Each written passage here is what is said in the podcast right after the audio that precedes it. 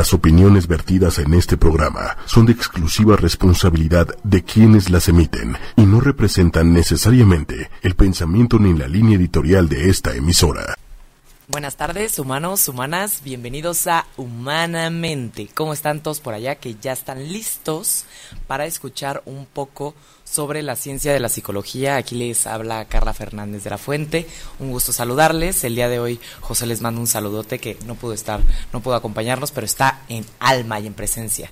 Y pues el día de hoy les traemos un tema que desde hace rato José y yo les queríamos traer aquí en el foro de ocho y media, eh, que es muy interesante. Seguramente muchos de ustedes han oído hablar del CBD o el cannabidiol, que es, eh, digamos, una sustancia química que se extrae este, de la planta de la marihuana y que muchas veces se puede llegar a, confundir con el THC o el tetrahidrocannabinol, que es justamente la sustancia que tiene un efecto eh, de high o es lo que este, la parte de la sustancia que es adictiva. Entonces, ambas sustancias, tanto el cannabidiol o el CBD y el THC, que es el tetrahidrocannabinol, son sustancias que interactúan con los receptores de cannabinoides que se encuentran en el cuerpo humano y específicamente en el cerebro, ¿no?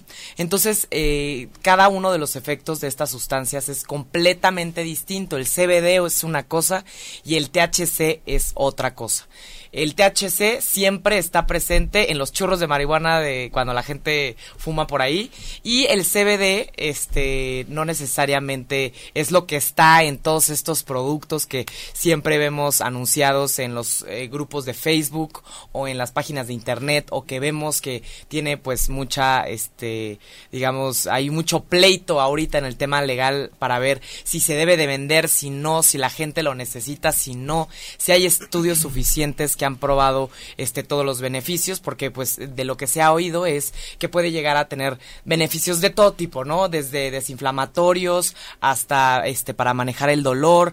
Hay muchos muchos beneficios este de los cuales se ha hablado y obviamente este los organismos eh, que, que regulan justamente los alimentos o los suplementos alimenticios y los medicamentos como la COFEPRIS o la FDA o el Food and Drug Administration, pues lo que vemos es que pues están ahí todavía este, discutiendo. En Estados Unidos ya es eh, legal en algunos estados, si no es que en todos. La verdad, ahorita no lo sabe muy bien. Ahorita nuestros invitados nos van a hablar un poco sobre el tema.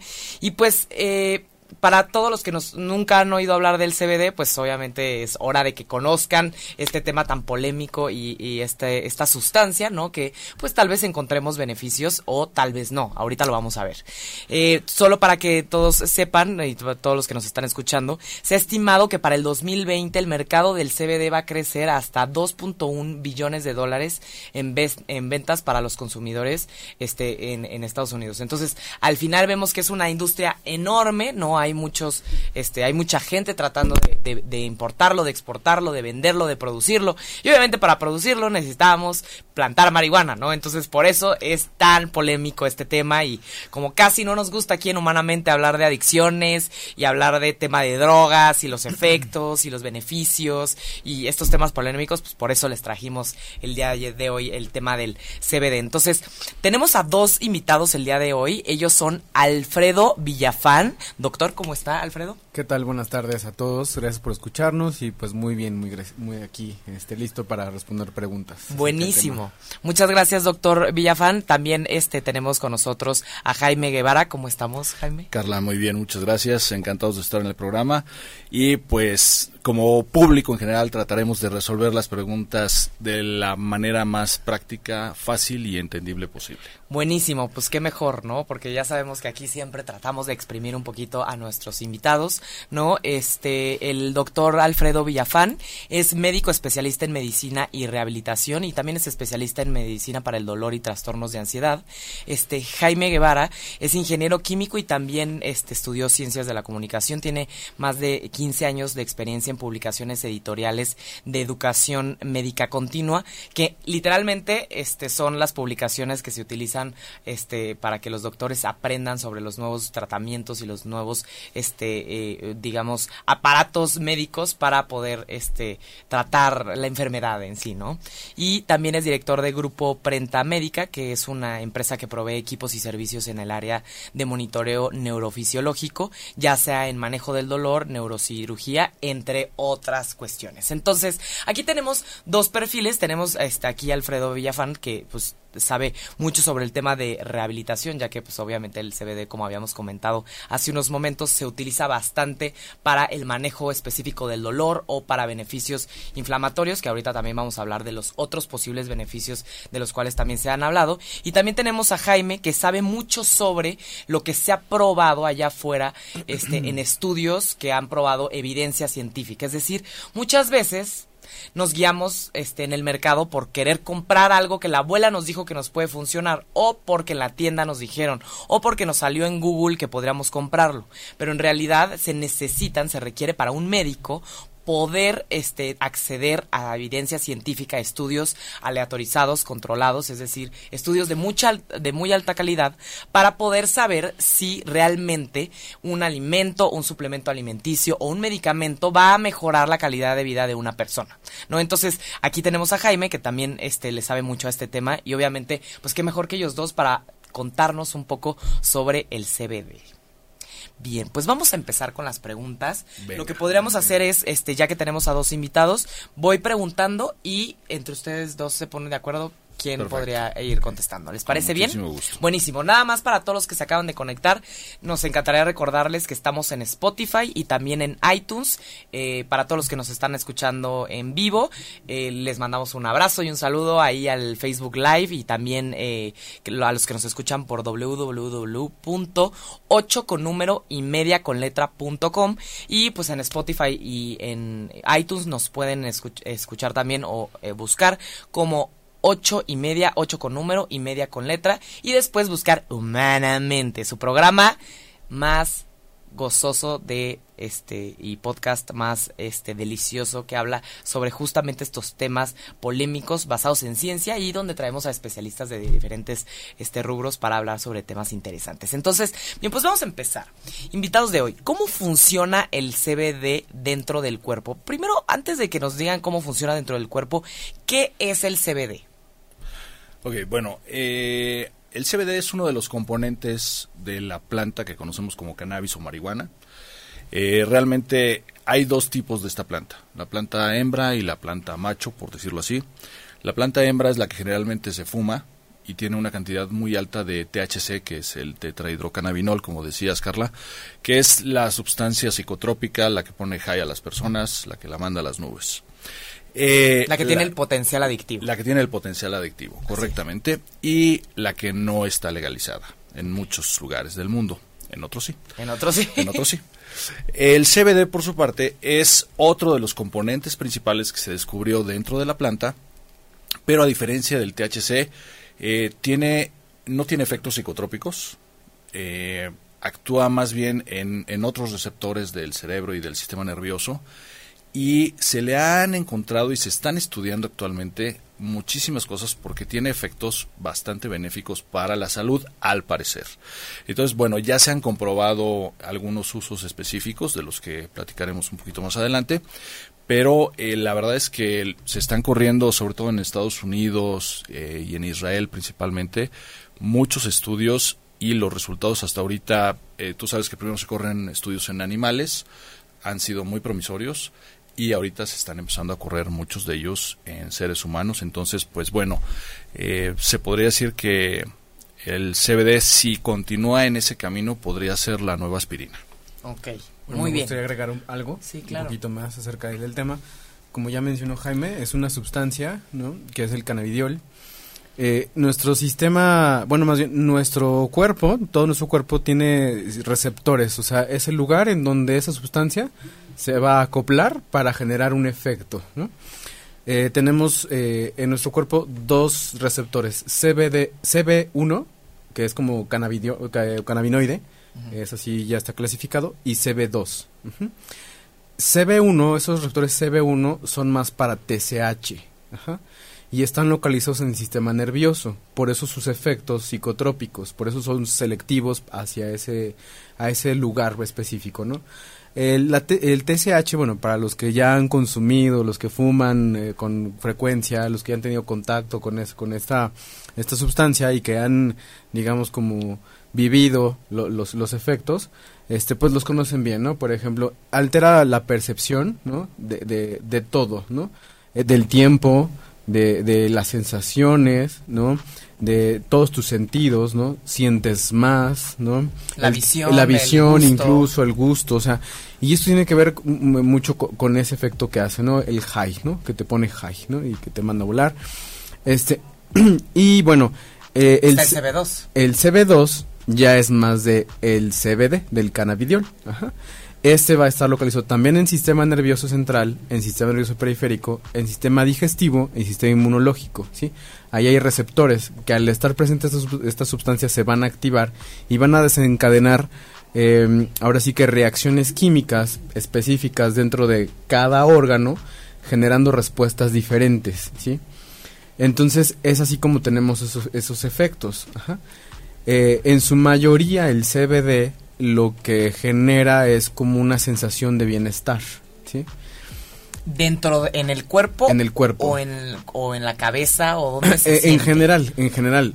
Eh, no no tú no lo vas a percibir así como mágico no o sea como el efecto psicotrópico del TSH no que es, más o menos este tres fumaditas digo y después ya sientes no como los el, el, efecto de no sé bueno quienes lo han lo han vivido es como ya sabes no esta esta eh, eh, necesidad de reírte sin ningún sentido, la, alteración de la... Todos estos, estos efectos que, vemos, ¿no? Pero son casi instantáneos, ¿sí? Con el CBD también tenemos esos efectos, pero son efectos que son como más tras bambalinas, o sea, no los, no los sentimos inmediatamente, pero están sucediendo, ¿sale? O sea, hay... Eh, neuroprotección, ¿no? Aumenta eh, nuestra efectividad en cuanto a nuestro sistema inmunológico, ¿sí? Ok, ahorita vamos a hablar de los beneficios, sí, sí, les parece? Ahora, bueno, pero entonces a lo que voy es que en todas esas áreas es en donde funciona el CBD, donde se activa mecanismos el, el CBD, ¿no? Entonces... Entonces sería este inmunológico en cuanto a la percepción del dolor porque pues el sistema este inmunológico es eh, de, para la producción de contraenfermedades ajá o sea, estoy nombrándolo sería inmunológico este en cuanto al tema del dolor aparte del inmunológico qué otras áreas también se han visto bueno, eh, lo que pasa Carla digo también aquí complementando eh, el sistema endocannabinoide del cuerpo y el nuestro cuerpo produce cannabinoides que se llaman endocannabinoides.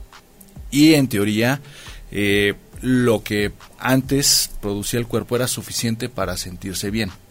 Entonces tú producías tus endocannabinoides, los receptores los tomaban y estabas en estado de equilibrio. Lo que busca el sistema endocannabinoide es tener el cuerpo en un estado de balance. Eh, con el estrés, la contaminación, el ritmo de vida que llevamos, etcétera, etcétera. La mala alimentación. La mala alimentación. Eh, eh, todo el sistema que produce los endocannabinoides y los receptores que van requiriendo estos endocannabinoides, se crea un desbalance porque ya son insuficientes los que produce el cuerpo. Y ahí es donde entran los fitocannabinoides, que son precisamente el CBD, que se extrae de una planta, y digamos que por eso es un suplemento, porque ayudan a suplir lo que el cuerpo no alcanza a producir y que necesitas para sentirte bien. Bien, entonces al final, en, en cuanto hablando del tema del cerebro, ¿en qué zonas del cerebro llega a, a funcionar o qué efecto neurológico tiene el CBD si se consume y ahorita vamos a hablar de las diferentes formas en las que se puede llegar a consumir. Pero ¿cuál es el impacto en el cerebro o qué hace en el cerebro? Bueno, eh, a nivel del cerebro eh, hay sistemas que se encargan de la producción de dopamina, que ya es una eh, un neurotransmisor ya muy conocido que nos hace sentir bien, es como el del amor también. Entonces, se ha estudiado que, que cuando se consume CBD se produce un incremento en la producción de esta sustancia también, ¿no? Esta sustancia a su vez, la dopamina también la encontramos en el sistema digestivo, ¿no? Eh, hay un sistema neuro un, un sistema neurológico eh, periféricos, un sistema, parte del sistema este, nervioso periférico que está en el, en el intestino. Sí, o sea, imagínense que el cerebro siente placer en la cabeza y siente las emociones en la cabeza, pero el cerebro pues está ligado a otras neuronas muy largas que llegan a otras partes de nuestro cuerpo y estas neuronas también están conectadas al este al tracto digestivo que sería el intestino y el estómago. Entonces, justamente pues está muy conectado el cerebro con el intestino Con y, el- estómago y se dice que el intestino y, y el, y el estómago es, es el órgano que más terminaciones neuronales este, Exactamente. tiene, ¿no? Así, Así es. Entonces, por eso es esa, esa vieja como dicho, ¿no? Que el, el amor entra por el estómago, ¿no? Entonces, eh, tiene mucho sentido. A lo mejor yo siempre he dicho que los, los, los este, eh, ¿cómo se llaman? Dichos son, son sabiduría popular, ¿no? Pero, pero tiene sentido, ¿no? Entonces, em, e- este aumento en la producción de dopamina te hace sentir bien tanto mentalmente, emocionalmente, pero también le da un buen funcionamiento a tu a tu sistema digestivo, ¿no? Y entonces genera un equilibrio, ¿no? O sea, aquí es como eh, eh, si podemos decir que tú eres lo que comes, ¿no? Y entonces a través de, de esa sensación, bueno, a través de la activación de estos eh, centros, va a generar, a, través del CBD, va a generar que estés en armonía, tanto mentalmente como, eh, eh, digamos, eh, en la parte de todo tu organismo, ¿no? Ok. Entonces, estamos hablando de liberación de dopamina. De hecho, eh, el THC también libera mucha dopamina en el cerebro y esto es justamente lo que hace que se desarrolle una adicción en el cerebro, ¿no? Entonces, ¿cuál es la diferencia entre el THC que realmente está produciendo una adicción en el cerebro y el CBD que también libera dopamina y no está liberando una adicción en el cerebro? Pero ahí eh, principalmente son los receptores. O sea, los receptores, el CB1, este, están pues Muy ligados al sistema de recompensa. y al sistema nervioso central. Mientras que los receptores CB2 eh, están, hay algunos en el sistema nervioso central, pero la verdad es que la mayoría están por todo el cuerpo y principalmente en el sistema inmune. Entonces, este, eso es principalmente fisiológicamente hablando. Y también eh, la estructura molecular de los dos compuestos es completamente diferente. Entonces, una sí se pega más y hace que tu cuerpo diga, pues quiero y quiero y quiero. Y es, eh, pasa el efecto también, eh, lo mismo que decían ahorita del, del estómago. La gente después de consumir THC le da el antojo o el monchis o algo así de que quieren comer algo y se les antoja cosas así. De hecho, es, es una de las cosas que se investigaron eh, eh, de de manera primaria del sistema endocannabinoide para bajar de peso. Que bueno, ese podría ser otro tema. Claro, Este, claro. De hecho, salió un medicamento que de- lamentablemente después lo retiraron, pero era un medicamento que afectaba y estaba actuando exactamente sobre los receptores este, CB1. Ok, ¿no? que es el que sí es adictivo. El- y el que produce los antojos. Eh, por el otro lado, la estructura molecular del CBD es muy diferente y no crea ese apego en el cuerpo. O sea, tú, eh, la teoría indica que tú puedes tomar CBD una semana, un mes, un año y dejarlo de tomar de golpe y no, no hay, pasa nada. No hay una Sí. necesidad, no hay un craving, no hay tolerancia, Sí. no hay antojo. Exacto, la tolerancia sobre todo. Pero también hay, aquí hay un tema importante en cuanto a la adicción, ¿no? Cualquier adicción. Eh, bueno, específicamente en la del CBD está comprobado que no genera un síndrome de supresión, ¿no? Como el que dejas de tomar algo y ya te sientes súper mal, como lo produce la cocaína, eh, que sí genera un síndrome de supresión. No hay síndrome de abstinencia, o sea, no te sientes mal al momento de dejar de consumir. Exactamente, ¿ok? exactamente. No hay eso. Que eso es Y importante este- para el tema adictivo. Exactamente. ¿no? Así es. Ahora, cualquier... Eh, podemos tener cualquier adicción a cualquier cosa, ¿no? O sea, no solamente a drogas, pero hay adicción a muchas cosas. Eres adicto a ver tu Facebook, eres adicto... Y esto tiene que ver también con una condición mm, De hábitos. de hábitos y también, por ejemplo, emocionales, ¿no? O sea, si, si tú tienes ahí un tema emocional y hay algo que te hace sentir bien, de manera, digamos, eh, inmediata, fácil, sencilla, sin como entenderlo mucho, lo vas a querer consumir todo el tiempo, ¿no? Claro. Porque te produce una sensación de bienestar. No sabes cómo. Y tampoco te está resolviendo tu problema de base, pero dices, pero esto me lo resuelve y me siento bien. Y entonces te vas a ser adicto, ¿no? A cualquier cosa, ¿no? Hay gente que se adicta a la coca, ¿no? O hay gente que se adicta al café, que ya es una adicción, ya dicen no puedo estar bien sin tomarme mi café de la mañana, ¿no? Entonces, pero aquí es... mm, Tal vez no es que sea adicción per se, sino que es un tema de hábitos. De hábitos. Ya estás acostumbrado a hacer algo y de si que no lo haces, pues te sientes Es un problema. Y aparte de que eso que estás haciendo te genera una sensación de bienestar, ¿no? Una, una sensación de bienestar inmediata, ¿no? Que es como este tema. Se dice que el TSH, o sea, el, el tetrahidrocannabidiol, eh, sí genera una adicción, ¿sí? Pero es una adicción que está condicionada por un estado emocional, ¿no? libros de farmacología lo dicen desde hace muchos años. Si, el, si la persona que consume marihuana, o sea, el TSH, THC, perdón, este, es, em, tiene un problema emocional, le va a generar una adicción. O sea, es, es más probable, hay, el, hay un mayor riesgo de que se vuelva adicto a, eso. Pero no por, por uh, la sustancia misma, o sea, no que la sustancia te lo genere, sino más bien eh, es, esta parte de la sensación de bienestar que estás exigiendo, ¿sí? Que me parecería que sería distinto el THC sí ha probado tener este mucho potencial adictivo, por ejemplo, en los jóvenes por el simple hecho de la sustancia, pero parecería que el CBD realmente no por la sustancia, sino que tal vez te acostumbras a usarlo y es algo de todos los días. Entonces, por ejemplo, el, el al final, ¿qué es lo que si uno lee o, escucha en el radio o en, en, las páginas de internet o la persona que lo vende, porque lo venden como si fuera el non plus ultra de los este es, es, como si fueran las nuevas flores de Bach, no sé. Yo no estuve cuando por primera vez salieron las flores de Bach, pero yo creo que cuando salieron, pues todo el mundo dijo, esta es la solución para todos nuestros problemas. Parecería que ahora es la nueva solución de todos los problemas, este, este, para que realmente los estudios, o sea, ¿por qué no, nos comentas, Jaime? para qué cosas se dice que funciona y para qué cosas realmente la evidencia científica ha probado que funciona. Ok, mira. Aquí traigo mi acordeón claro, porque sí son, sí son varias, sí, son, varias, cosas. este... Son como las semillas del ermitaño, para los que alguna vez vieron Dragon, Ball. ¿no?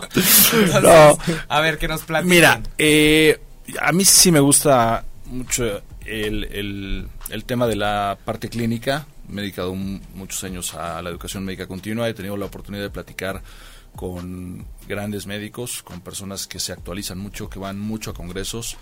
Eh, particularmente en este tema me he acercado mucho a psiquiatras y a neurólogos.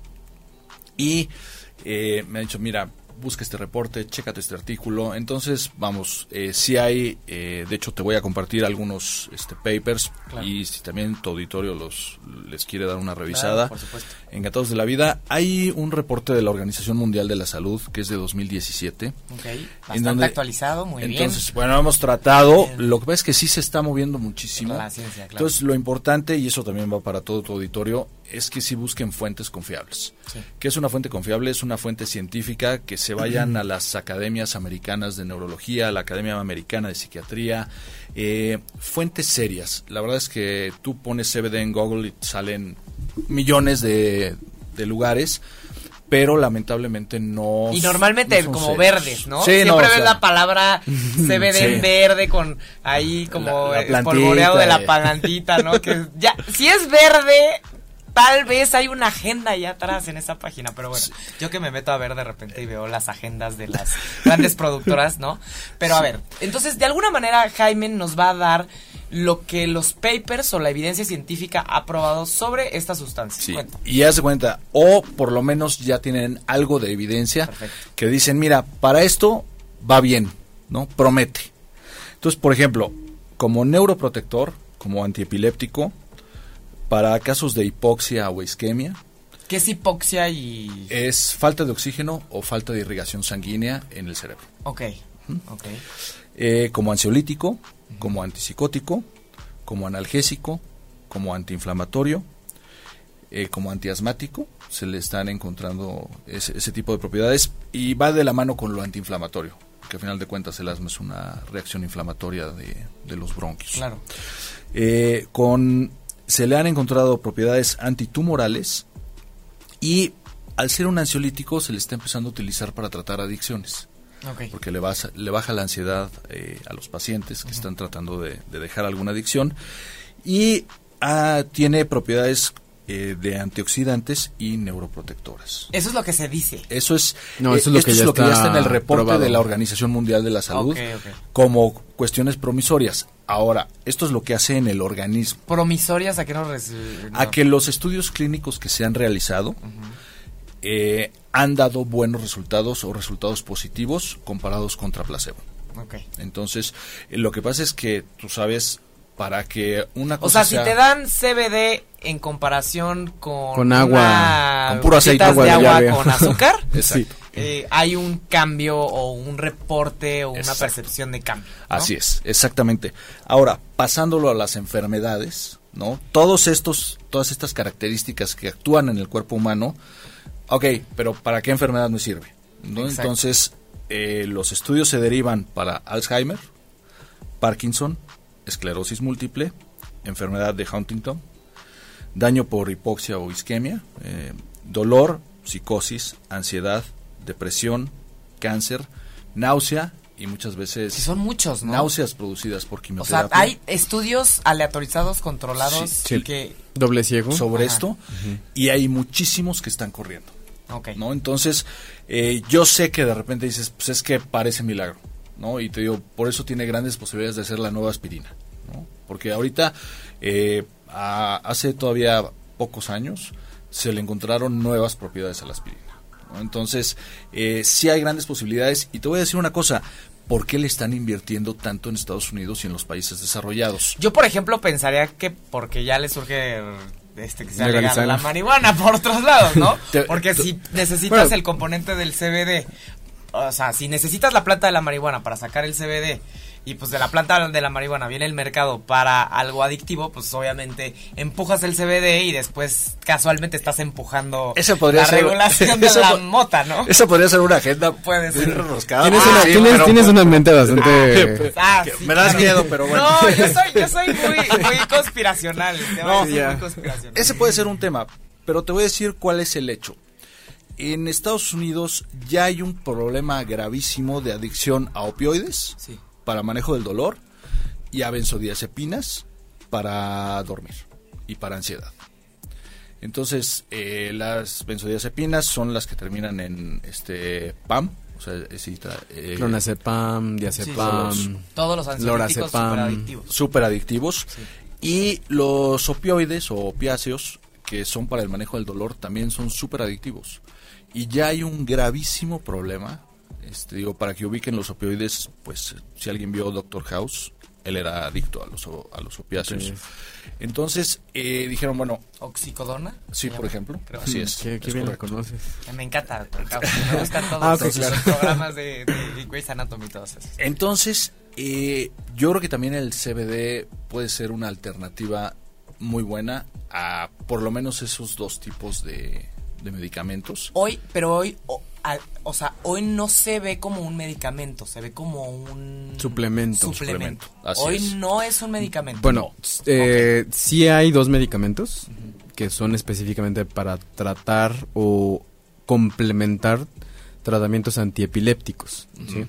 Está el Epidiolex. Epidiolex y el ar- Arbisol. Arbisol, que tiene una concentración de CBD de 200 miligramos Sí, y más o menos el otro está en 300 miligramos, pero eh, no se suspende el tratamiento epiléptico que el paciente ya tiene. Sin embargo, es complementario. Pero sí es un medicamento, ¿no? Pero Sí. hicieron un estudio en el que a unos pacientes que tenían su tratamiento les dieron eh, CBD y otro estudio con los pacientes que dieron eh, su tratamiento médico llevan más un placebo. Los que consumieron el CBD tuvieron más de- durante tres meses, esos tres meses que tuvieron el CBD no tuvieron ningún evento epiléptico. Y los otros sí, tuvieron de dos a tres eventos epilépticos durante sus tres meses. a pesar del A tratamiento. pesar del tratamiento. El tratamiento obviamente con dosis, este, eh, ya a kilo, kilogramo peso, o sea, es- específicas para Sí, el paciente, para ya como estaba previamente establecido. Y entonces vieron que había una mayor efectividad en el tratamiento eh, en conjunto con el CBD, ¿sí? Actualmente hay dos tipos de síndromes epilépticos que ya se les está dando, bueno, a los que se les indica el CBD, que es el Lenos Gastó, que es, eh, pues son, es una actividad errática de la, de, de, de la corteza cerebral, ¿no? Así está descargando constantemente. Y eso le impide, eso es en niños principalmente, y eso le impide al niño tener un neurodesarrollo de, de, acuerdo a su edad, ¿no?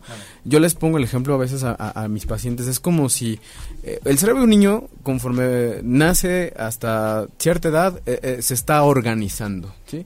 Está la sinoptogénesis, las conexiones nerviosas, la mielinización, entonces se está organizando, se está armando. Y entonces cuando viene una crisis convulsiva, es como si pusieras un rompecabezas sobre la mesa, lo vas armando poco a poco, viene la crisis y es como si alguien pasara y te moviera todas las piezas y otra vez, ¿no? Regresas al principio. Entonces son niños que están empezando a tener como hitos del desarrollo, a lo que eh, hito, un hito del desarrollo es como este sostener la cabeza, este eh, dirigir la mirada hacia eh, algún lugar, o sea, seguir objetos con la mirada, eh, tomar objetos, entonces, y eso se va dando con el paso del tiempo, ¿no? Ya están marcados como los tiempos para obtener esos hitos. Entonces, eh, si tienes una crisis convulsiva, haz de cuenta que regresas al principio. Entonces, un niño de ya de un año, si tiene crisis convulsivas constantes, pues va a tener la edad de desarrollo de un mes, dos meses. ¿sí Además explico? de que, pues, obviamente no es algo agradable de repente estar teniendo tu vida normal y tener un, como un claro. shock en ese momento No, y que todo tu cuerpo y, empieza a y para los papás pues es realmente preocupante no o sea entonces que exista este esta alternativa de tratamiento muy alentador que, que, que pues eh, frene de alguna manera la frecuencia de las crisis convulsivas y que le permita que tenga el niño pues un mejor desarrollo pues la verdad es que es una muy buena oportunidad ¿no? Entonces, tenemos epilepsia en medicamento tal cual. O sea, es decir, Así yo, es. si una persona tiene epilepsia, tiene la fe de la Food and Drug Administration, también de la COFEPRIS o no? No, De es que eso- esos medicamentos, por ejemplo, el, el, epi, El Epidiox, ese solamente está en Estados Unidos. Y el otro, el Arvidiox, Arbisol. Arbisol, está en Holanda, nada más. Ok, entonces hay uno en Holanda que ya es medicamento y hay uno en Estados Unidos. Si una persona es epiléptica y tiene el acceso, le puede este, ayudar y sabe que van a disminuir las crisis, que eso ya es un tratamiento médico. Te lo Así tomas es. para cambiar Exacto. por completo tu, tu vida de todos los días. ¿no? Ahora, ojo, siempre, siempre, siempre, aunque sea suplemento, aunque sea natural, aunque sea orgánico, aunque sea lo más puro del mundo, que la gente lo platique con su médico, siempre. Que eso es algo súper importante. Eh, la gente pierde de vista que hay alimentos, o sea, digo algo tan sencillo como el jugo de toronja, que puede interactuar con los medicamentos. Entonces siempre... Y se refiere a interactuar que tal vez te tomas tu medicamento antidepresivo o te tomas tu este antipsicótico, antiepiléptico o antidiabético, ¿no? Te tomas un jugo de toronja y en ese momento el hígado hace que ya no funcione la pastilla y el efecto de la pastilla ya no funciona. Entonces, todos tenemos que tener siempre cuidado con lo que metemos a nuestro cuerpo porque tal vez va a tener efecto con otras cosas que hacemos es. que no tienen nada que ver con el medicamento o con el suplemento. Eso es correctísimo. Y digo nada más, pues, en, en específico con el CBD, eh, más o menos el CBD interactúa con 500 medicamentos. Ok. Entonces es algo que la, la gente tiene que tener muy en cuenta porque también muchas veces eh, puede interactuar nulificando un medicamento, puede interactuar aumentando el, el potencial o el poder del medicamento, este, porque compiten en el metabolismo. Entonces eso es algo que la gente en general pierde de vista, que es muy importante que le platiquen a sus médicos. Tengo ganas de echarme tantitas gotitas de CBD, pues le voy a preguntar a mi médico, a mi cardiólogo, a ver Así si es. con las medicamentos, ¿no? Exactamente. O a mi este endocrinólogo para ver o a si mi psiquiatra. O sea, digo, si te lo tomas también. un día Sobre no todo al psiquiatra. Sí. Si, si- si es con psiquiatra, es un medicamento que tiene efecto en el sistema nervioso central. La mayoría de los medicamentos este, psiquiátricos tienen un efecto en el Es sistema correcto, nervioso central. sí. Entonces, esperaríamos que si estás yendo con el psiquiatra y quieres in- eh, ingerir CBD, por favor, pregúntele a su. Así Digo, es. si te lo tomas un día o dos, no pasa nada. Claro. Pero si ya vas a utilizar el CBD de manera constante, todos los días, con una dosis definida, sí que lo platiquen con su médico primero. Sí, y sobre todo porque, bueno, eh, eh, los productos o la vía eh, y por el tipo de químico que es el CBD, eh, hay vías de administración específicas. Por supuesto, que eso es a lo que me encantaría ir ahorita. Ok. CBD, la gente se imagina un gotero o un aceitito. ¿Cuáles son las vías de administración de CBD que se encuentran ahorita disponibles en internet? Porque ahorita no es legal en México. Ahorita vamos a ir a la parte legal. Pero, ¿cuáles son las vías de administración del CBD? Bueno, mira, eh, existe la vía... Aquí quiero hacer una aclaración porque podemos ir vía oral, ¿no? Y puede también, por ejemplo, en el caso de las pastillas que te había dicho, es vía oral. Ajá. Pero es una pastilla que se diluye en el estómago. Exactamente. Y la ahí gotita se diluye en la... la gotita no es vía oral, pero es vía sublingual, Sublingual. ¿sí? Y aquí eh, tiene una diferencia muy grande, ¿sí? ¿Por qué? Porque la pastilla va a ir hacia el, el sistema digestivo. En el sistema digestivo se va a absorber a través de la circulación eh, hepática, ¿no? Es plenohepática. ¿no? Eh, y entonces de ahí se va a ir, como su nombre lo dice, hacia el hígado ajá, y se va a metabolizar. ¿sí? Entonces ahí antes de que llegue a todas las partes Hay de un su cuerpo, proceso de hay filtreo. un proceso, No, no, no, no, es de filtreo, o sea, ¿cómo sino más bien es un proceso de metabolismo. Va a pasar a nuestro laboratorio. Es que a mí, en, en, en- a mí- para mí el metabolismo me suena como a un tema de filtrar y, y- y trabajar Sí, lo que no se Pues queda, lo que no se queda. Fragmenta. Se Ah, fragmenta. es un y, y fragmenta lo que quieras, pero también lo transforma, Ok, ok. ¿sí? O sea, lo Es químico el proceso. Exactamente, es. Lo transforma para que se pueda eliminar. ¿Sí? O sea, el hígado, todo lo que lo, todo lo que pasa por él es para que se pueda eliminar, ya sea vía eh, por heces fecales o ya sea vía urinaria. Tenemos esas dos vías de excreción, las más grandes, ¿no? Hay otras Sudoración, vías. Sudoración. sí. pero son las mínimas. Respiración también, Es ¿no? La respiración también es mía. S- Respiración solo que el, pro- el, el producto fuera eh, este volátil, o sea, como un alcohol, ¿no? Ajá, sí. Entonces, bueno. Pero cuando es sublingual, cuando se absorba a través de, de lo que es el, el- el- el plexo venoso sublingual, ahí no va a pasar por el hígado. Se va a ir directo al sistema. Ajá. No pasa, y entonces eh, tiene un efecto inmediato. Sí, en- es como, es como el. Dolac sublingual. Ese sí- Exactamente. Ese sí te Exactamente. quita el dolor inmediatamente. Rápido. ¿no? Exactamente. Así es. No nos así es. esperamos que 20 minutitos, no. Así No, es. en cuestión de Su absorción es rápida porque es liposoluble, ¿sí? Nuestras membranas celulares, o sea, el epitelio de la lengua, La son piel. la piel es, eh, eh, digamos que lo liposoluble es más fácil que pase a través de las membranas, ¿no? Y entonces la absorción es más rápida, ¿sí? Pero, por ejemplo, eh, es a través de, de- de la- del epitelio sublingual y ya cuando pasa por el, por el intestino, ahí ya no es tan fácil. Pero bueno, eh, existen estas vías, la sublingual, la vía oral, que es la enteral, ¿no? Que va hacia nuestros intestinos, ajá. Y existe otra vía que es la vía eh, pulmonar, ¿no? O la inhalada, ajá. La inhalada pues ya la conocemos, o sea, bueno, eh, el fumar, por ejemplo, pues es a través de, de los pulmones, pero también se puede de una forma inhalada a través de un vaporizador Sí, un vape. que, un- que va, va a producir partículas o lo que son eh, muy pequeñas micelas, ¿no? De, de líquido, o sea, son más bien micelas, así, y, y son liposolubles, y entonces al llegar al alveolo van a pasar así como en su casa. Directo. Directo. Directo. Sí. Y, y otra vez nos brincamos el metabolismo por el hígado. Ok, ¿Sí? entonces tenemos por, por los pulmones, por el intestino o el estómago y este sublingual y también subcutáneo, ¿no? Que es el CBD untado. Es eh, tópico. Tópico, perdón. Tópico. Subcutáneo. Sí, no, porque subcutáneo tendríamos que hacer una, una, una que aguja. Una aguja, una- como la insulina. Como la Tópico, insulina. untadito. Ah, ok. untadito. Ok, Así untadito. es. Entonces, esas son las vías de administración. Sí. ¿Cuál de esas vías de administración es la que va a tener el efecto más rápido? La inhalada. La inhalada, o sea, por los pulmones. Sí. Sí. Después la sublingual. La sublingual. Sí. Y después la cutánea. Eh, ¿La tópica? La tópica, Ahí pero, ahí del- no porque digamos que es como la extensión, ¿sí? La tópica es un efecto localizado. Ah, Solo donde te la pones. Ah, exactamente. Si tú agarras el, por ejemplo, si tú agarras el churro de marihuana, que no estamos hablando de marihuana THC, estamos hablando del CBD, pero quiero dar un ejemplo.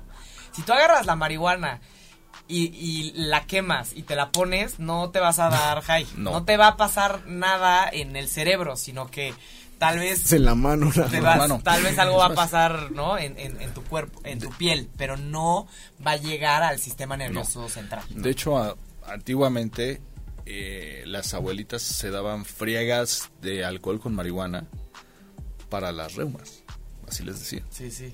Y no veías a, a la abuelita acá de, órale, qué buena Drogada, onda, sí, sino ¿no? es solamente eh, tópico y es en el lugar donde se absorbe. Bien, entonces, ¿cuáles son el cuál es el producto más común que estamos o- observando en el mercado en Estados Unidos o en otros países?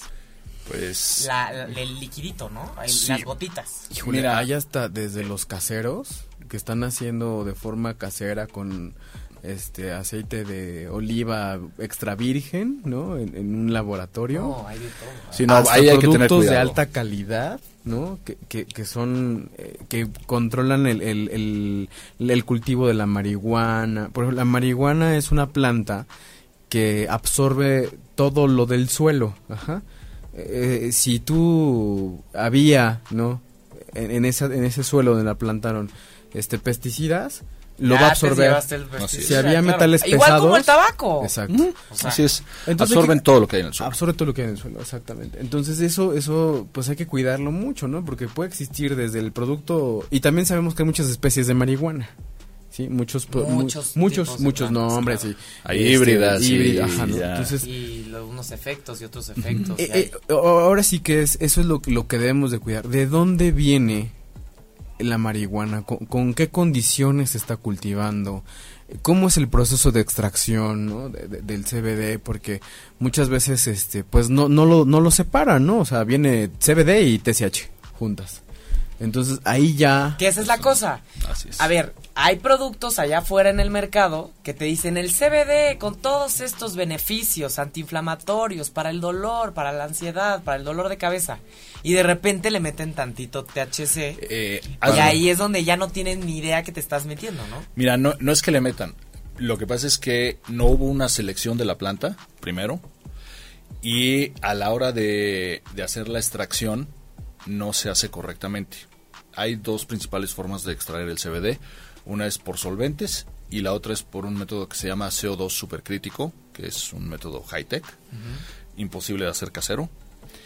Y el problema de los solventes Mm, Entonces, probablemente la mayoría de los productos que vemos como mal etiquetados o, o vendidos como medio piratones, probablemente te pueden decir que no tiene CBD, no tiene THC, THC. y seguramente sí lo tiene. Sí, seguro. Y, y de hecho Me actualmente... suena como al tema del Julie o el tema del cigarro electrónico, ¿no? Que hay veces que te venden el cigarro electrónico sin nicotina y resulta que, oh sorpresa, sí tenía nicotina, ¿no?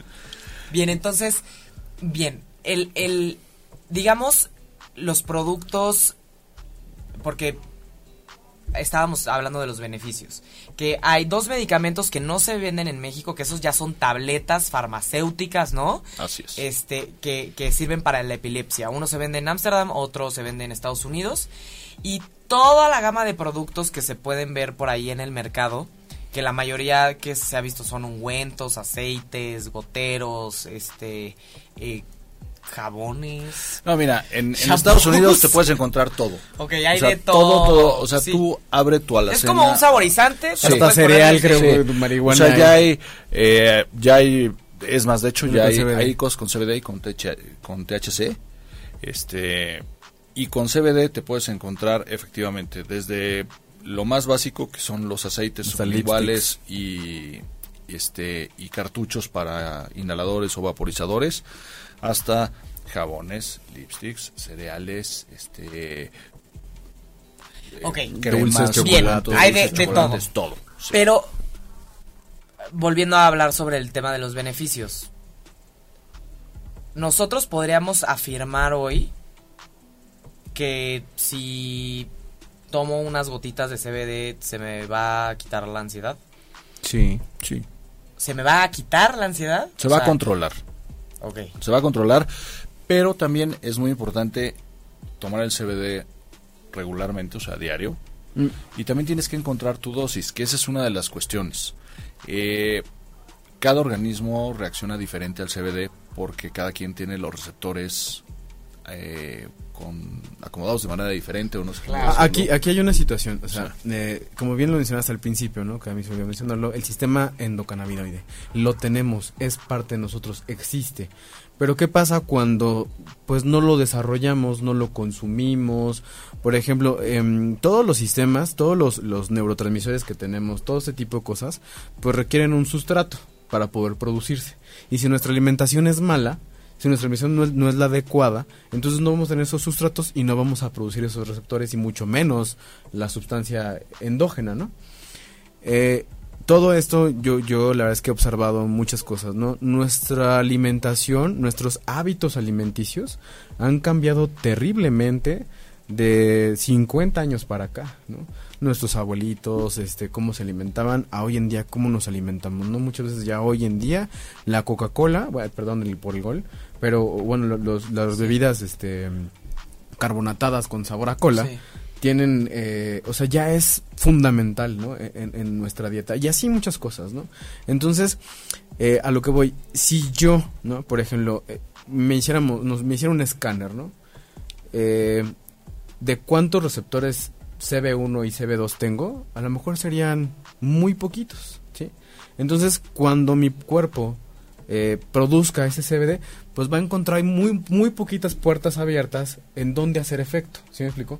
Pero si yo tengo una buena alimentación, ¿qué es lo que a lo mejor, a lo mejor pasa con la gente que hace ejercicio, este, tiene una muy buena alimentación, ¿no? Si yo le doy CBD, pues a lo mejor no vamos a ver ningún efecto porque está en balance, ¿sí me explico? Porque no, lo necesita, necesita.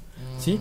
No le va a hacer mal, al contrario, le Es va a como las ayudar. vitaminas, te las tomas y como que hay gente que como que no le Mira, mueven, pero nadita. Las ¿no? vitaminas es... es, eh, Y tal vez alguien que anda Hay- hay muy un- down y no hay un come bien, como capítulo, que- hay un capítulo de The Big Bang Theory donde Sheldon dice, ¿no? Dice, pues nada más estás encareciendo tu orina, ¿no?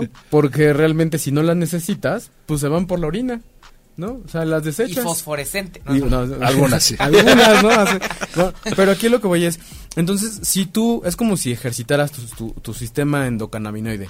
Entre más lo ejercites, pues más receptores vas a tener. Y entonces más efecto vas a tener. Pero como te decía, si tú eres una persona que es, se alimenta bien, está en balance, este, hace ejercicio, pues no va a requerir como un extra porque ya está en balance. Ese- el CBD solamente te va a ayudar cuando no tengas ese balance. ¿Sí me explico? Ok. Y en tu- pero también si lo consumes, por ejemplo, hay muchas personas que me dicen, oye, ¿sabes qué? No siento nada, espérate. Porque No, y, hay, y hay- y hay gente que tal vez está muy balanceada y de repente, ¡pum! Hoy no puedo dormir porque estoy muy estresado. Claro. ¡Ay, CBD! Voy a solucionar mi vida de la noche a la mañana. Ah, ¿no? Aquí, y también eso, al, ¿No? al otro punto tú estás muy balanceado Es y que un día va a haber un problema en tu vida, ¿no? Exacto. o sea, Claro. como en cualquier Exacto. persona. Así es. Ta- también es un punto que quería, que quería ¿No? como, como eh, aterrizar, ¿no? Por ejemplo, no es el remedio mágico, ¿no? O sea, si tú tienes ansiedad, es por algo. Hay que encontrar el, el origen, ¿sí?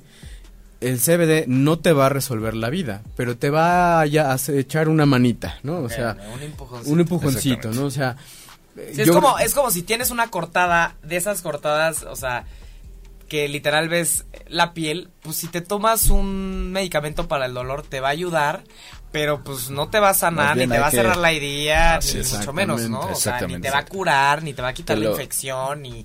Te lo va a hacer más llevadero. Ah, De, hecho, todos los medicamentos tienen esa función, o sea, ayudar al, or- al organismo a que regrese a la homeostasis, al equilibrio, ¿no? Eh, no, no son, digamos, curativos, o sea, no me lo tomo y ya, listo. No, la ansiedad... Bueno, es- los antibióticos sí. los antibióticos sí. Mira, eh, de hecho, tiene un producto que decía, los antibióticos y la cirugía es lo único que cura. Sí, sí, los antibióticos se lo tomas y se te va el Y bicho. muere, muere el bicho, exacto. Exacto. Pero lo de los otros que son más complejos, pues no, te mantienen en control y así, ¿no? Entonces, eh, pero la ansiedad, eh, específicamente el CBD, o sea, eh, es uno de las de los beneficios que, que, es- que se está viendo mucho en cuestión a la ansiedad. Nosotros, la ansiedad es la que genera el estrés, ¿no? Sí. La ansiedad es una enfermedad del futuro, ¿no? No me refiero a que ya vaya a haber una mayor incidencia en el futuro, sino que estamos preocupados por qué va a pasar Sí, mañana. sí, sí, sí. Estamos preocupados por tener el control de la situación, ¿no? O, o sea, e- es, es eh, un ejemplo claro que yo le puedo decir a la audiencia que si te la pasas viendo acá, de, o sea, cada minuto o a cada ratito tu Facebook, tienes ansiedad porque estás viendo a ver qué está pasando, ¿no? A ver, ahora que hay nuevo, ¿no? No, como lo que dicen, eh, si una este, cebra está ahí tomando agua, no está pensando, va a salir cocodrilo, va a salir cocodrilo, porque los animales viven en el presente y no están constantemente preocupados por el futuro. Claro, se morirían de sed. Sí, claro.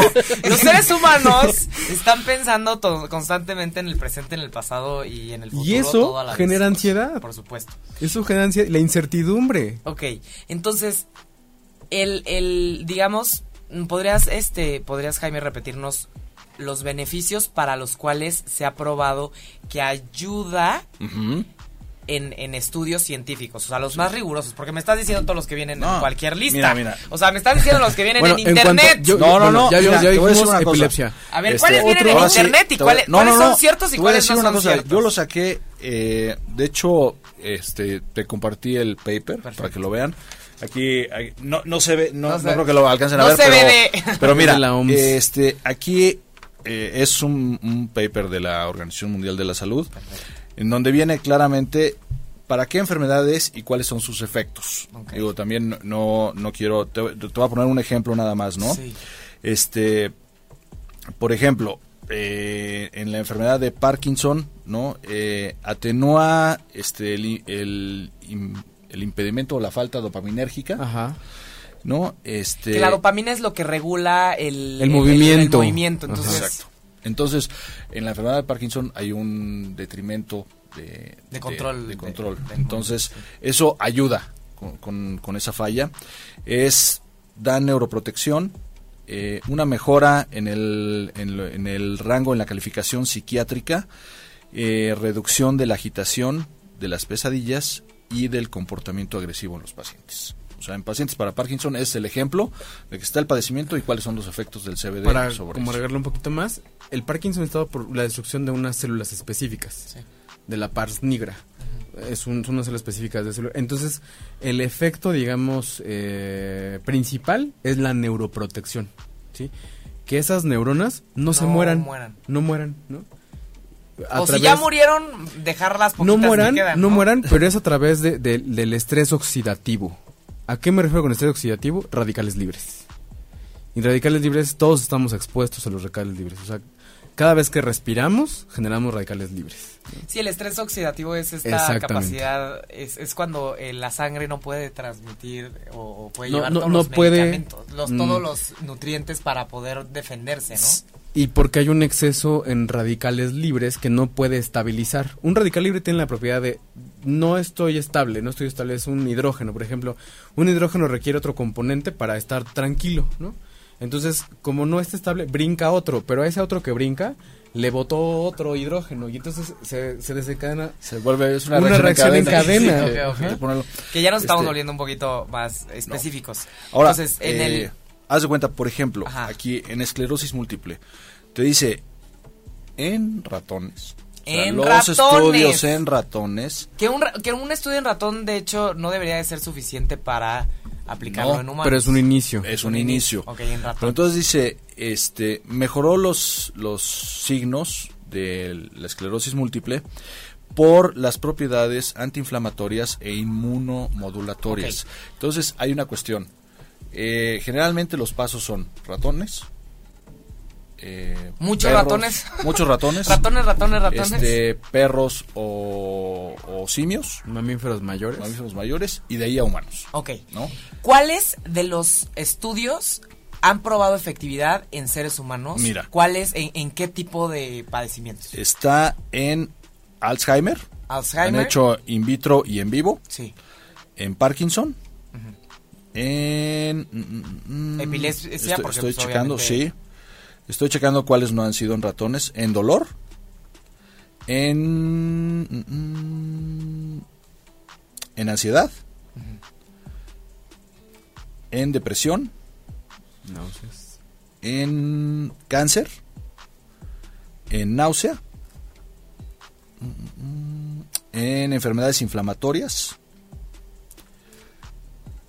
En infecciones contra estafilococo aureus. Ok.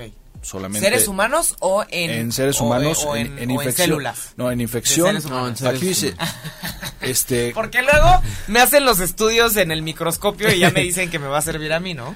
y eh, ah, déjame ver, déjame ver este en qué es. Ok, en pacientes con síndrome de intestino irritable y enfermedad de Crohn.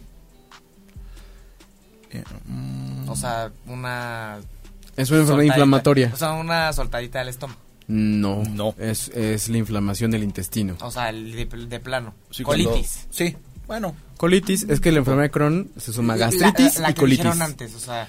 el, la- Intestino irritable. Intestino Sí, irritable es... Es una colitis. Colitis. Vulgarmente conocida como colitis. colitis. Sí, lo que pasa es que principalmente la colitis se da por ansiedad. Sí, claro. Entonces, si controlas la ansiedad, que es la fuente de la colitis, pues obviamente Claro, pues, claro. disminuye la colitis. Por eso yo mencioné la ansiedad. Eh, la ansiedad es un tema enorme. La ansiedad es un tema supuesto. enorme. Y, Y, y hay algún, hay, ok, entonces sí son bastantes, ¿no? No Sí son. todos los que se mencionaron al principio, Yo- pero vemos, yo creo que los más importantes serían, este, el dolor, el tema inflamatorio. Sí. ¿Inflamatorio para qué? Porque hay muchas cosas que se inflaman en el cuerpo. Mira, en general eh, disminuye toda la inflamación, ya O sea sea, muscular, sí. Muscular, O sea, muscular, de articulaciones, de órganos. Ok. ¿Y la probaron en todo? Hasta, bueno, ojo, aquí nada más dice enfermedades inflamatorias. Ok. Entonces habría que ver con detenimiento. Esta es la tabla del estudio. Claro, claro. Y Hay- viene habría que ver cada uno de los artículos. Exactamente, claro. todo, Pero por claro, eso necesitamos como un programa de cinco sí, horas. Sí, por supuesto, por supuesto. Entonces, Eh, Súper. Entonces vemos depresión, ansiedad, Sí. este dolor, este dolor, eh, que son como algo que cualquier persona podría decir, bueno, pues tengo un poco de dolor, me lo voy a poner. Es que justamente quiero hacer eh, una Sí. eh, eh, acotamiento ahí en el dolor, porque tenemos varios tipos de dolor, ¿sale? Entonces, el que está el que sí está aprobado es el dolor neuropático, ¿sí? El dolor neuropático es exclusivamente el que se genera en la vía nerviosa, ¿sí? Danos un ejemplo en español. Por ejemplo, eh, en los diabéticos. El, el daño se genera por eh, la mm, falta de oxígeno y la producción de al- alcoholes a nivel distal. Y es como si se O sea, pelara el cablecito. En las Ajá. En las extremidades. Ajá, y es un dolor que muchas personas que, Como en las extre como que de tipo ardoroso, no, no, no. Es no, en no, las no, es manos en diferente. los pies. En las manos y en, en, los las- pies. en las plantas de los pies. Es un dolor que no lo puedes, digamos, como localizar. Ah, Es un dolor difuso. Ah, Me, me arde la planta. Es, es un dolor, dicen, es ardoroso, como chile. ¿sí? Es un dolor que no, no está localizado en una articulación, no está localizado en un músculo. Está localizado en la estructura que genera el dolor. Ah, o sea, nada de que, ay, me duele la cadera, la asiática. Me voy a instalar Eh, tantito no, aquí. y- exactamente. Ok, o sea, porque es estamos hablando- el órgano que genera el el dolor. dolor, O sea, si una cardiopatía, algo en el corazón, genera el dolor, no es como que si el dolor lo sientes en el brazo, te untas en el brazo y se te va a quitar el dolor en el brazo, sino que el dolor viene de un órgano dentro de ti. Mm, no, O lo está- del lo- nervio, del del, nervio, o sea, haz de cuenta, yo tengo el nervio y el nervio está como, como si fuera un cable y está mordido, ¿sí? Y eso, a pesar de que las estructuras alrededor estén completamente sanas, me está mandando una señal de dolor errónea. ¿sí? Y eso es un dolor neuropático, porque lo que se está lesionado es el propio nervio, la propia terminal nerviosa, Ok, ok. ¿sí? Entonces ya, ya me Sería de los nervios. Exactamente, por eso es que la- los receptores se encuentran en el sistema nervioso periférico, ¿sí? Es de donde se genera el dolor, a pesar de que las estructuras no estén dañadas, ¿sí? Se está produciendo dolor, pero Ok. es porque la lesión está en el nervio. Ok. ¿sale? Si me duele, por ejemplo, si me raspo, o a un niño se raspa, y tengo un ungüento, ¿sí le va a servir o no? No. Lo que pasa es que No yo- yo- inmediatamente. Yo, creo que, Pero es yo que creo es- que para ese tipo de dolor, eh, o sea, yo yo ubico, digo no sé doctor, pero Mejor yo una ubico- pomada de la campana. Yo ubico, el, yo ubico el CBD para dolores de inflamación, por ejemplo, de, articulaciones, ¿no? O, o dolores del tipo de artritis reumatoide. Y Un yo dolor creo crónico. Ahí, ahí podría funcionar por un dolor crónico. O sea, un raspón si es diferente, mejor échenle mertiolate al Ok, escuincle y ya ok, estuvo, ¿no? buenísimo. Hay, hay dolor agudo y dolor crónico. El dolor crónico es el que es más susceptible a que mejore o desaparezca con el CBD. Crónico, ¿sí? No agudo, como un raspón. Sí. No, es, es, por ejemplo, que tienes un dolor de la rodilla, porque tienes la rodilla molada y ya llevas años o meses con ese dolor, el CBD tiene la posibilidad de ayudarte. Tipo una persona que tiene este cáncer, ¿no? También. Que sus células están un poco este, dañadas por las células cancerígenas y hace que las extremidades como que duelan, ¿no? Así es. Bien, entonces, ¿algún efecto que se haya visto adverso que sí es bien importante mencionar? Pues mira, la verdad es que son pocos. Se, dentro de los estudios que hemos mencionado, ¿Sí? Eh, obviamente, lo primero que se fija la FDA, que es la, Food and Drug Administration de Estados Unidos, es justamente en los efectos adversos y realmente el CBD lo han catalogado como una sustancia de muy baja toxicidad, bastante amigable, eh, eh, muy buen perfil de seguridad y realmente lo que han encontrado como posibles efectos en un estudio que hicieron ahora en 2017, digo, les trate, trate de traer la información lo más fresquecita posible, es cansancio o somnolencia, cuando se te pasa la mano, diarrea y cambios en el apetito. Para bien o para mal, ¿eh? O sea, te puede quitar el apetito o te puede dar apetito. Sí, depende de los receptores de cada persona. que los rangos de la dosis, o sea, son, son muy amplios. O sea, va de, de 500 miligramos hasta 800 miligramos, ¿sí? Y todavía ese rango es seguro, ajá. Y, bueno, para consumir esa cantidad, no, bueno, tendrías que es tomar, bastante, es bastante, es muchísimo. Es exacto, o sea, esa es la otra, hay muchas, hay muchas concentraciones también que si quieres ahorita llegamos a ese punto. De hecho, ya se nos acabó el tiempo. Uy, no, se fue, se, va, se fue de volada. Así siempre, siempre les decimos a los invitados que se fue de volada. Únicamente ya para cerrar el, eh, el digamos el documento del, del que eh, comentan nuestros invitados sobre la este sobre la OMS con mucho gusto lo vamos a compartir el que fue publicado en el 2017 sobre los efectos positivos no y este nos gustaría saber actualmente cómo estamos en el tema de regulación o legalización o mm. producción zona gris Okay. Yo lo veo como zona gris. La verdad es que ya el año pasado Cofepris y y el, Senado ya había una legislación, ya habían establecido las reglas del juego y hace más o menos un mes se echaron todo para atrás, se decidió que estaban muy laxas, entonces no ha quedado, a mi punto de, de vista, no ha quedado muy claro si solo es para THC o también para CBD o es para los dos o lo van a manejar por separado. Pero la verdad es que pues si fuera legal ya lo encontrarías en cualquier farmacia o súper, ¿no? Porque es, es un gran negocio. Y yo esperaría que el gobierno pues le metiera velocidad a esta regulación y que lo dejara bien claro, porque además de que va a ser un va a ayudar a muchas personas, es un gran negocio. O sea, sí es va a ser un gran negocio y ya hay muchos productores eh, apuntados. De hecho, en la revista de expansión de, enero de este año salieron salió la lista de los que ya estaban autorizados en México, que justamente ahorita es lo que están peleando. ¿De CBD o de THC? De CBD. Ok. Ajá. Pero eh, muchas de esas empresas también tienen THC. ¿no? Y el THC también tiene propiedades medicinales. Sí, sí. Ojo, digo, también no, no hay que satanizarlo, pero eh, obviamente ahí es muchísimo más fácil porque estás como en la frontera entre lo, divertido y lo, médico, ¿no? O sea, sí, sí, sí, es. y lo adictivo también, ¿no? Y lo adictivo. Entonces, también es poner las regulaciones y, y esa es otra de las cosas. O sea, tienes que tener un control total sobre el suelo en el que vas a sembrar, eh, sobre las plantas que vas a sembrar, sobre cómo las vas a cosechar, sobre cuál va a ser el método de extracción, cuál va a ser el proceso de, producción, cuál va a ser el proceso de envasado y por último cuál va a ser el proceso de venta. Entonces también no, no es, digo, está muy bonito que es que es artesanal.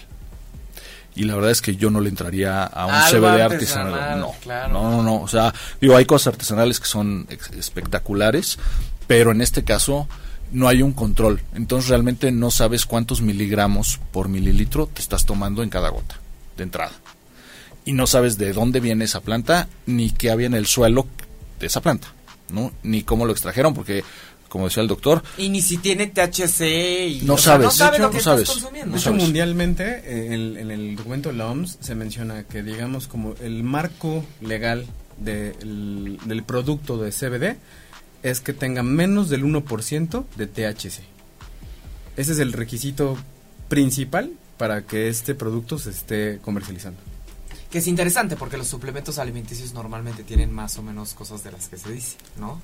Que Esa ahí es- es donde esa hay es que la tener otra. cuidado. ¿no? Entonces yo ahorita este sí es algo que hay que tener cuidado. Si alguien decide consumirlo o mira me lo trajeron de Estados Unidos, de Europa, de donde sea, que sí se fijen que sea orgánico, este pues que sea importado evidentemente, que vean cuántos miligramos por mililitro tiene, ¿no? porque también te puede salir muy barato y tiene 3 miligramos por mililitro, entonces necesitas echarte 50 gotas para que te haga efecto y el otro tiene 33, ¿no?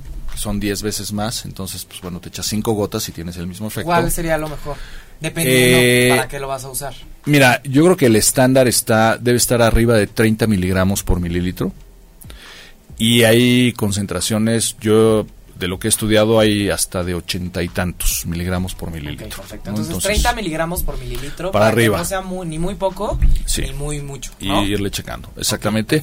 y este y que tenga un certificado orgánico extranjero, que ahí no es tan fácil que se avienten a decir que es orgánico cuando no lo es. Ok, muy te da bien. una garantía. Pues obviamente nos quedamos con muchísimas dudas, como siempre aquí en Humanamente nos quedamos con dudas porque siempre exprimimos muchísimo a nuestros invitados. Obviamente les agradezco a los dos, tanto a Jaime como al doctor Villafán, ¿no? Pues por respondernos todas nuestras dudas. La verdad es que sí, o sea, este tema es muy, muy, muy profundo, ¿no? O sea, son tantos los beneficios del CBD de- o, o tanto de, de lo que se habla del CBD que pues obviamente sí sería como un tema de andarnos metiendo ahí eh, cada una de las fibras y cada una de las cosas de las que se dice y también de la evidencia científica. Y pues obviamente les agradecemos a los invitados y a todos los que nos escucharon eh, el día de hoy aquí en Humanamente. Pues algún comentario final que quieran este comentar a nuestra audiencia Pues yo nada más eh, les recomendaría, este, ojo, que no se vayan con la finta de que es natural, de que es orgánico y de que es un suplemento. Este, estas características en cualquier producto, así como pueden ser muy beneficiosas, pueden ser muy dañinas. Entonces, sí, tómenlo con precaución. Y si lo van a tomar regularmente y están tomando otros medicamentos, platíquenlo con su médico primero. Y bueno, para ahí complementar un poquito, también es eh, como el investigar de dónde viene el producto que, que si ya lo tienen y que están consumiendo, porque bueno, aquí en México eh, no es por ser malinchista, pero no está bien regulado, no hay todavía eh, procesos de producción de la marihuana este pues Formales. formales y, y que se cuiden todas estas cosas, ¿no? De la- los pesticidas. Entonces, eh, lejos de ser un beneficio para ustedes, puede ser eh, pues provocarles algo peor, ¿no? Porque bueno, hay, hay intoxicaciones por órganos fosforados y muchas cosas que, que si ustedes están buscando un producto para beneficio, pues que les cause un, un maleficio. Muy bien, ¿no? muy bien. Buenísimo. Pues muchas gracias. Nos vemos el próximo miércoles aquí en Humanamente. Y pues buenas tardes. Cuídense mucho. Gracias. Si te perdiste de algo o quieres volver a escuchar todo el programa, está disponible con su blog en ochoymedia.com. Y encuentra todos nuestros podcasts de todos nuestros programas en iTunes y Tuning Radio. Todos los programas de ochoymedia.com en la palma de tu mano.